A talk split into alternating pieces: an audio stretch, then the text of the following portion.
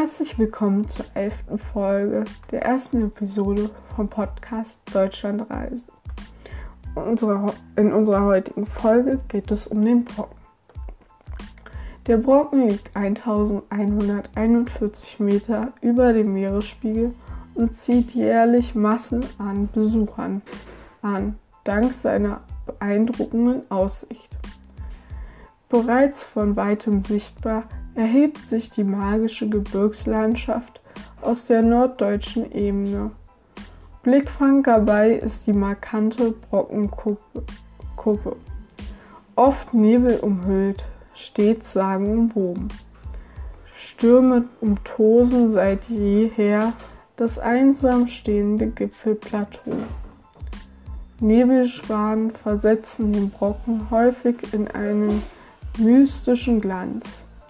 Optische Täuschung wie das Brockengespenst haben in früheren Zeiten Brockenbesucher in Angst und Schrecken versetzt. Auch heute noch strahlt der Brocken eine magische Anziehungskraft auf seine Besucher aus. Und auch heute trifft man hier immer wieder Hexen, Teufel oder andere mystische Gestalten. Am bequemsten ist der Aufstieg mit der Brockenbahn. Für Wanderer gibt es verschiedene attraktive Strecken und auch Mountainbiker nutzen den Gipfel als Herausforderung.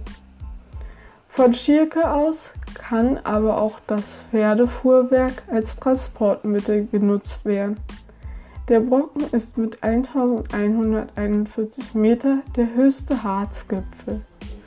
Von oben aus bietet sich eine herrliche Rundumsicht. Eine Brockentour gehört somit zu den Höhepunkten einer jeden Harzreise. Auch bekannte Reisende wie Goethe und Heine zog der Gipfel seinerzeit schon magisch an.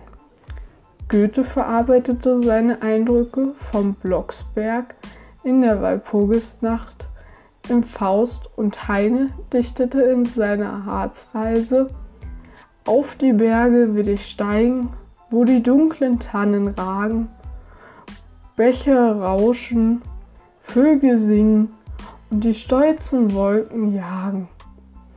Der Berg der Deutschen, wie der Gipfel auch genannt wird, hat einige Besonderheiten aufzuweisen. Geografisch liegt er an der ehemaligen innerdeutschen Grenze und war von 1961 bis 1989 Sperrgebiet. Klimatisch sorgt seine vorgehobene Position im Norden Deutschlands für raue Winde und kalte Temperaturen, vergleichbar mit den Bergen Islands.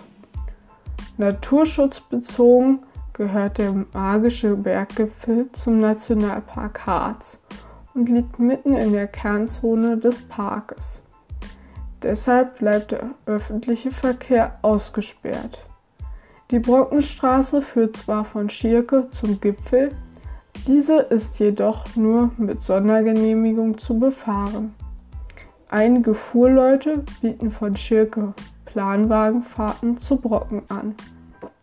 Die zweite Möglichkeit, zu Brocken zu reisen, bietet die Brockenbahn die zu den Harzer Schmalspurbahnen gehört. Wer die Tour zum Gipfel ganz intensiv erleben will, wird natürlich hinaufwandern. Vom Torfhaus begann Johann Wolfgang von Goethe am 10. Dezember 1777 in Begleitung von Förster Degen seine erste Brockentour.